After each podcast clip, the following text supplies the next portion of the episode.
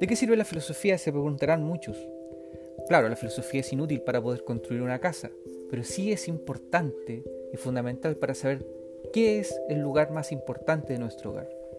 Por eso, en estos tiempos de crisis, de pandemias, de cuarentenas y de grandes frustraciones, es importante saber y aprender, ¿cierto?, a escucharse a uno mismo y tratar de darle un espacio, ¿cierto?, a nuestros pensamientos. Y por eso es importante y fundamental aprender a filosofar.